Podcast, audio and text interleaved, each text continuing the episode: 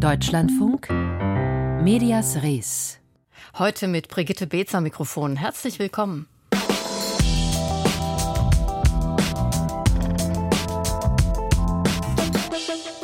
Die AfD macht Journalistinnen und Journalisten das Leben schwer. Wir berichten über neue Beispiele aus Thüringen. Wir werfen einen Blick auf islamistische Propaganda, wie sie unter anderem auf TikTok kursiert. Und wir fragen nach, warum in öffentlich-rechtlichen Fernsehstudios auch kommerzielle Sendungen produziert werden. Das alles und mehr jetzt bei Medias Res.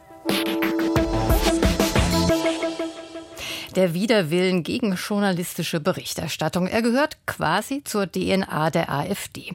So sollte einem Team des ARD-Politikmagazins Monitor der Zugang zum AfD-Landesparteitag in Thüringen verwehrt werden, wogegen der WDR erfolgreich juristisch vorging.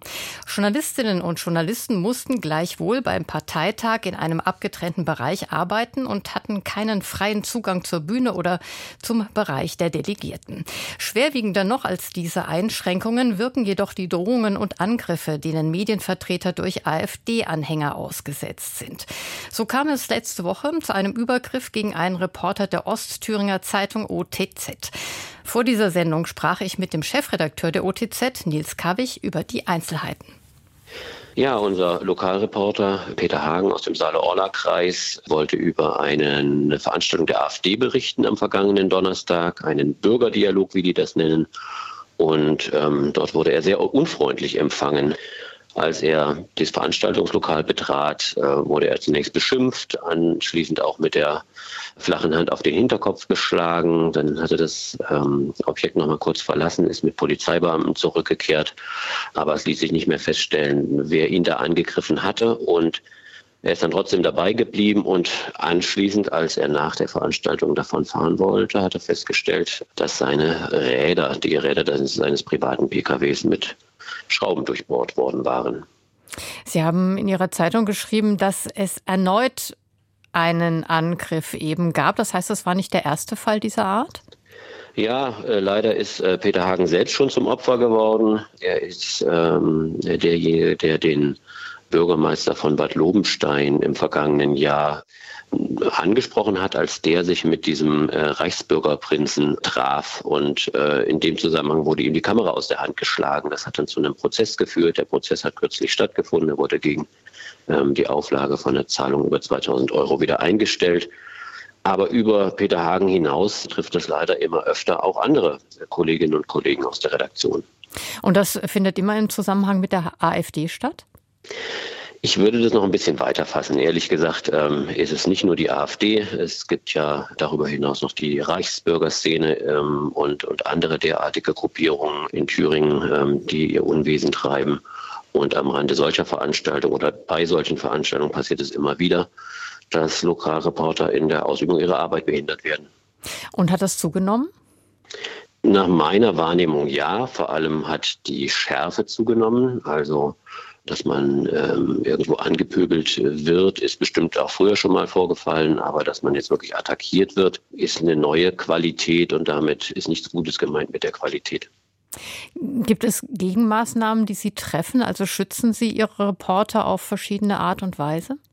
Ja, wir ähm, versuchen das. Es gibt die dringende Empfehlung, Veranstaltungen ähm, nur noch zu zweit zu besuchen und ähm, nicht mehr allein äh, dorthin zu gehen. Das gelingt im Redaktionsalltag nicht immer. Darüber hinaus äh, bieten wir bei besonderen Vorkommnissen sogar Personenschutz an. Ähm, es gibt so eine Initiative, die nennt sich Schutzkodex, die äh, deutschlandweit gestartet wurde. Auch der sind wir, unser Verlag, ist Funke beigetreten.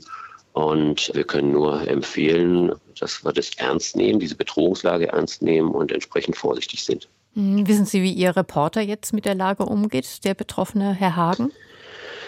Ihm geht es im Moment ganz gut. Ähm, der hat natürlich jetzt viele Wege zu erledigen. Damit fängt es ja schon mal an. Also ne, über die öffentliche Aufmerksamkeit hinaus, ähm, gibt es da Schaden zu regulieren? Gibt es all diese Aufwände, die man äh, sich gerne ersparen möchte? Und natürlich ähm, ist das ja ein Einschüchterungsversuch ihm gegenüber gewesen. Und das setzt sich, glaube ich, auch in Köpfen fest.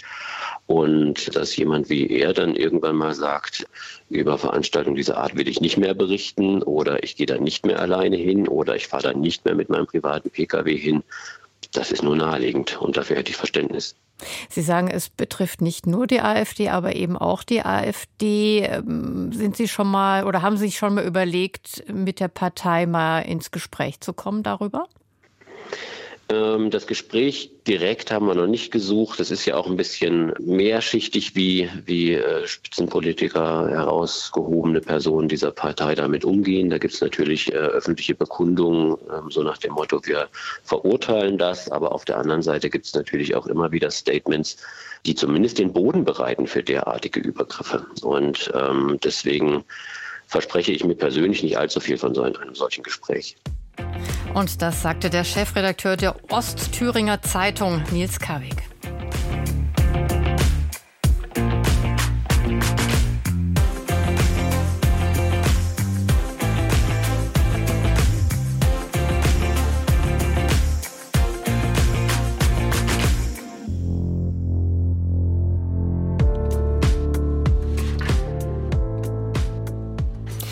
Wir bleiben im Osten Deutschlands, aber kommen zu einem historischen Thema. Denn gestern jährte sich das Verbot der sowjetischen Zeitschrift Sputnik durch Erich Honecker zum 35. Mal. Zensur durch den kleinen ideologischen Bruder DDR, ein einmaliger Vorgang, der in der DDR zu großen Protesten führte. Henry Bernhard schaut zurück. Die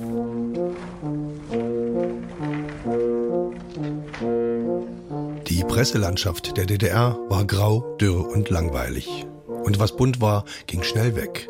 Dann nahm man, was man kriegte, auch den Sputnik, einen Spiegel der sowjetischen Presse, übersetzt ins Deutsche.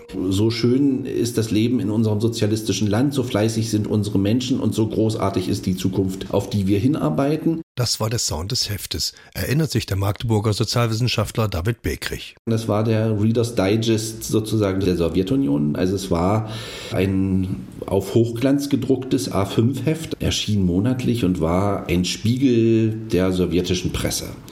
Und bei meiner Patentante Renate lag es immer auf dem Klo. 130.000 Abonnenten hatte der Sputnik, 60.000 Hefte gingen in den Einzelverkauf. Gunter Michauk kannte das Heft schon als Schüler. Ich kannte den Sputnik aus der Stadtbibliothek in Gotha und ich hatte den mir zwei, drei, vier, fünf Mal ausgeliehen. An zwei Artikel kann ich mich noch erinnern. Einmal über die sibirische Lerche und der zweite Artikel war über den Baikersee. Die beiden sind mir wirklich bis heute geblieben so. Ab Mitte der 80er Jahre wurden aber nicht nur die farbig illustrierten Reportagen geschätzt, erinnert sich Cornelia Bomberg, die Ende der 80er in Erfurt zur Russisch- und Deutschlehrerin ausgebildet wurde. Kulturelle Sachen, zum Beispiel Wysotsky, von denen man hier gar nichts kannte. So kleine Nischen wurden da irgendwo eröffnet.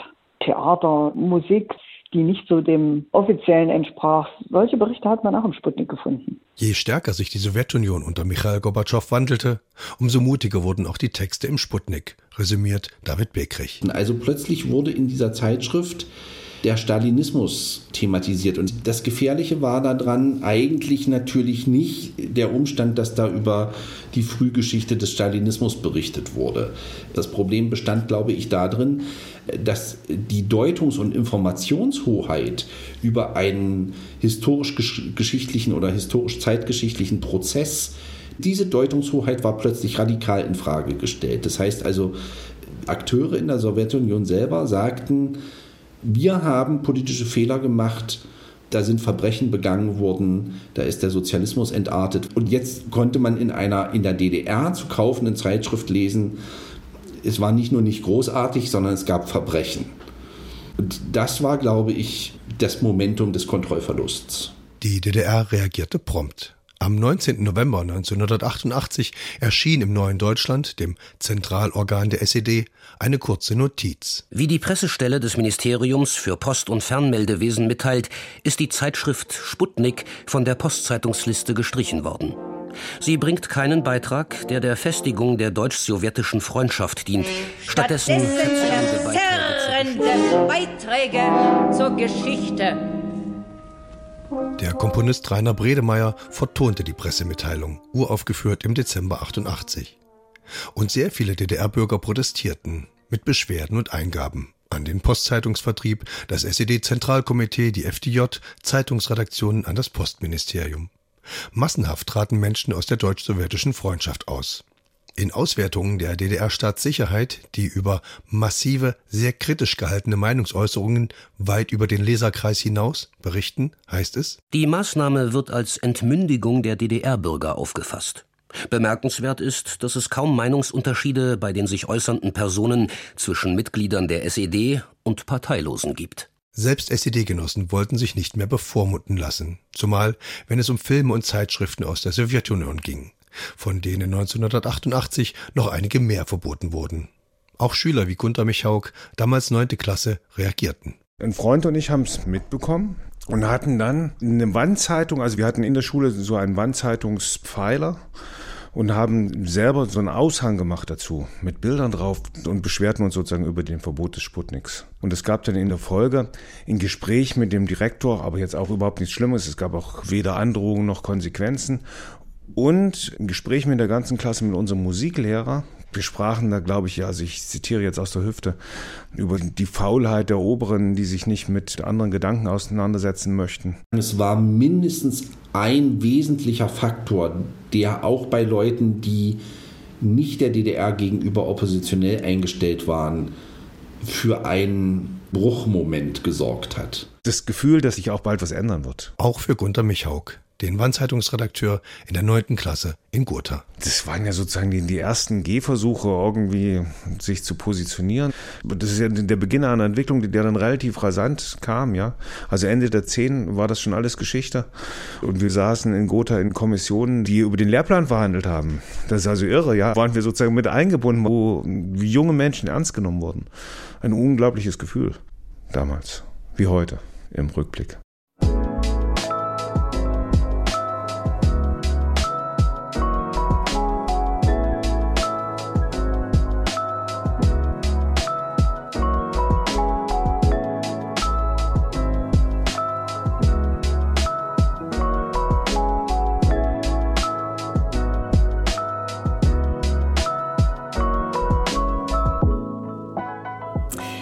Immer weniger Nachrichten werden über soziale Medien konsumiert, heißt es allenthalben. Aber eine Ausga Ausnahme gäbe es, nämlich TikTok.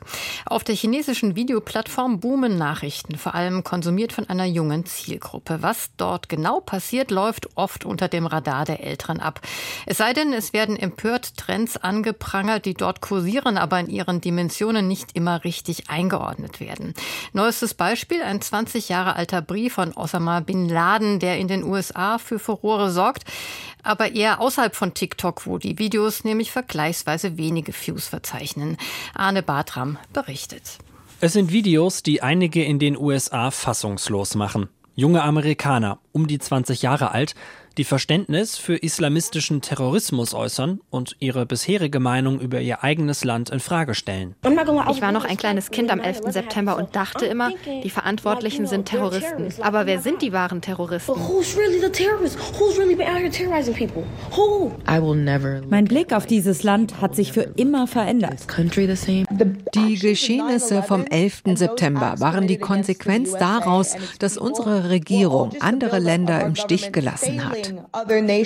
Anders ist ein über 20 Jahre alter Brief, vermutlich geschrieben von Osama bin Laden. Darin erklärt der inzwischen tote Terroristenführer seine Sicht auf den Nahostkonflikt, inklusive antisemitischer Verschwörungsmythen.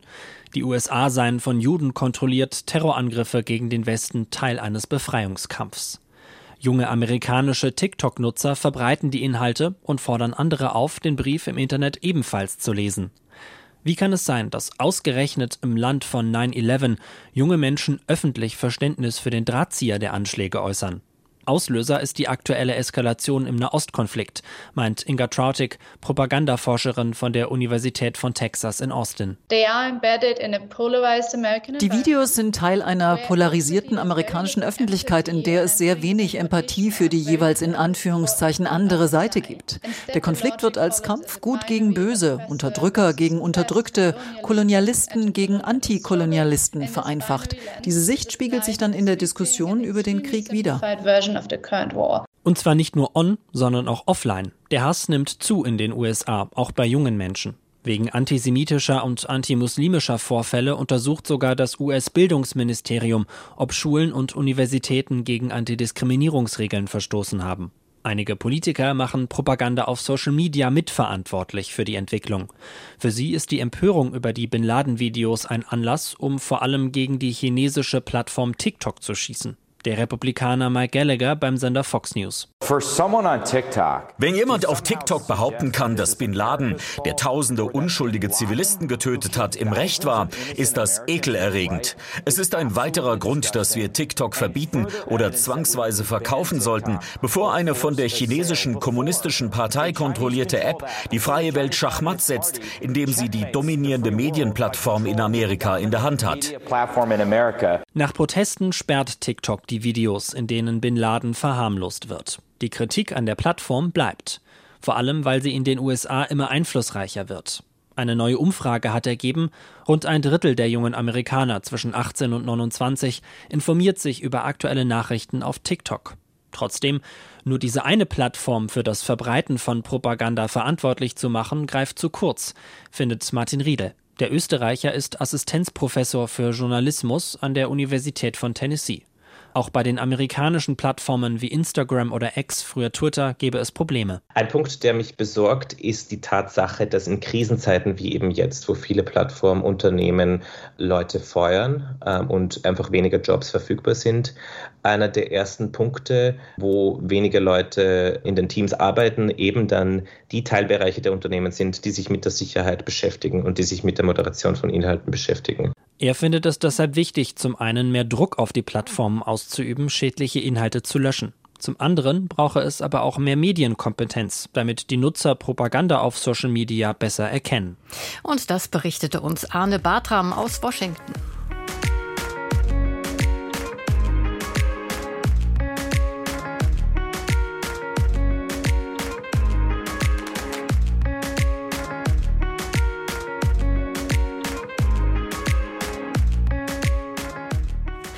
Höhe des Rundfunkbeitrages war am Wochenende wieder einmal Thema. Ein Entwurf der KEF, der Kommission zur Ermittlung des Finanzbedarfs, sieht eine Erhöhung von 58 Cent vor. Aber wie gesagt, ist erstmal nur ein Entwurf.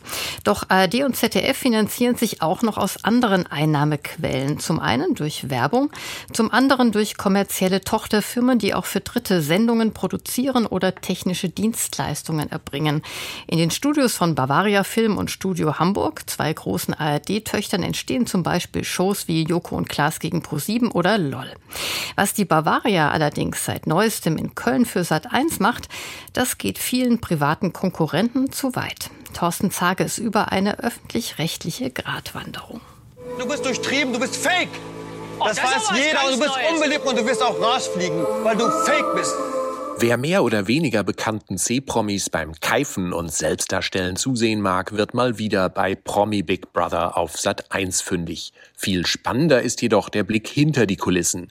Denn was das Fernsehpublikum nicht sieht, die Reality-Show steigt neuerdings in der Lindenstraße. Genauer gesagt, da wo der Westdeutsche Rundfunk 34 Jahre lang die Lindenstraße gedreht hat, auf seinem Produktionsgelände in Köln-Bocklemünd denn der WDR hat Teile des Geländes an den Münchner Studiobetreiber Bavaria Studios vermietet, der dort nun externe Kunden wie die Macher von Promi Big Brother bedient. Warum Bavaria Studios überhaupt nach Köln expandiert ist, beantwortete Christian Frankenstein, CEO der Bavaria Filmgruppe, per Audiostatement. In Köln sind große Sender wie die RTL-Gruppe, der WDR und viele mehr beheimatet. Um diese Leuchttürme als Auftraggeber herum hat sich über all die Jahre eine vielfältige Produktionsbranche für alle Genres im Bewegtbild-Content entwickelt. Für einen Studiobetreiber wie Bavaria ist es daher eine unternehmerische Chance, sich an diesem attraktiven Standort Köln anzusiedeln. Aus Sicht des Bavaria-Chefs mag das wirtschaftlich nachvollziehbar sein. Und auch beim WDR ist man froh, dass die weitgehend ungenutzten Studioflächen nun belegt sind. Dennoch hat der Schritt für einen Aufschrei in der Branche gesorgt. Denn die Bavaria ist nicht irgendein Privatunternehmen, sondern ein Tochterbetrieb von vier ARD-Anstalten. WDR, SWR, MDR und BR sind mittelbar an der Bavaria Filmgruppe beteiligt. Bavaria Studios ist ein Ableger, der nicht nur der Bavaria Film gehört, sondern auch dem ZDF. In Deutschlands Fernsehhauptstadt Köln ist der Markt bisher rein von privatwirtschaftlichen Studiobetreibern geprägt. Etwa den MMC-Studios, wo die letzten neun Staffeln von Promi Big Brother stattfanden. Der neue Wettbewerber habe vermutlich ihren Preis unterboten, sagten die MMC-Geschäftsführer kürzlich in einem Interview. Darf eine öffentlich-rechtliche Tochter so in den Markt eingreifen? Dazu der Staatskanzleichef und Medienminister von Nordrhein-Westfalen, Nathanael Liminski. Uns als Politik ist es wichtig, dass wir eine funktionierende Studiolandschaft haben. Für unsere Produzenten, aber auch für unsere Sender. Und ähm, die öffentlich-rechtlichen wiederum sind natürlich angehalten, wirtschaftlich zu arbeiten. Wie man das jetzt im Einzelnen zusammenbringt, was das für unternehmerische Entscheidungen bedeutet, das müssen die Sender entscheiden. Und das ist nicht Sache der Politik. Den öffentlich-rechtlichen Anstalten ist es gesetzlich erlaubt, durch Tochterfirmen kommerzielle Tätigkeiten auszuüben. Allerdings sind sie dazu verpflichtet, sich marktkonform zu verhalten, also den Wettbewerb nicht zu verzerren und die Finanzströme strikt vom Rundfunkbeitrag zu trennen. Dies werde alljährlich von Wirtschaftsprüfern untersucht und bestätigt, sagt Bavaria-Chef Frankenstein. Ganz wichtig ist mir dabei, dass wir eben genau nicht von den Beitragszahlern vergütet werden. Wir müssen uns unseren Umsatz, wie andere Anbieter auch, hart erarbeiten. Wir sind gewinnorientiert und haben über all die letzten Jahre jährlich ca. 10 Millionen Euro an Dividenden an die verschiedenen Gesellschafter unserer Gruppenunternehmen ausgeschüttet. Die Verbände, in denen unabhängige Produzenten und Technikdienstleister organisiert sind, beklagen dennoch immer wieder, dass es an Transparenz fehle, dass manche Aufträge von ARD und ZDF zwar ausgeschrieben würden, aber am Ende doch verlässlich bei deren Töchtern landeten. Schon mehr als einmal haben sie daher die Politik angerufen. NRW-Medienminister Liminski hat dafür durchaus Verständnis. Wir brauchen Transparenz mit Blick auf die äh, Töchtergesellschaften von öffentlich-rechtlichen Sendern, weil so sehr immer der Anspruch erhoben wird, dass sie ja sozusagen eigenwirtschaftlich bilanziell arbeiten, haben sie natürlich immer den Konzern öffentlich-rechtliche Rundfunksender im Rücken. Und das ist natürlich ein Marktvorteil. Dementsprechend ist es wichtig, dass an der Stelle nicht sozusagen mit der Marktmacht der großen Sender privates unternehmerisches Engagement auf allen Seitenmärkten der Medienbranche zurückgedrängt wird, wir würden dann nämlich irgendwann erleben, dass wir eine Landschaft vorfinden, die eine Monokultur ist. Sagt Nathanael Liminski. Eine breitere politische Debatte über Bavaria Film und Co. ist in nächster Zeit freilich nicht zu erwarten. Dafür sind die Medienpolitiker der Länder zu sehr mit der Haupteinnahmequelle der öffentlich-rechtlichen beschäftigt, dem Rundfunkbeitrag. Großbaustellen gehen eben vor. Und über diese Großbaustelle werden wir Sie hier beim Medias Res natürlich auch weiterhin auf dem Laufenden halten. Für heute war es das von uns. Für Sie, wenn Sie noch nicht genug haben von Medienthemen, dann hören Sie doch auch gerne unseren Podcast nach Redaktionsschluss in der DLF Audiothek oder beim Podcast-Anbieter Ihrer Wahl.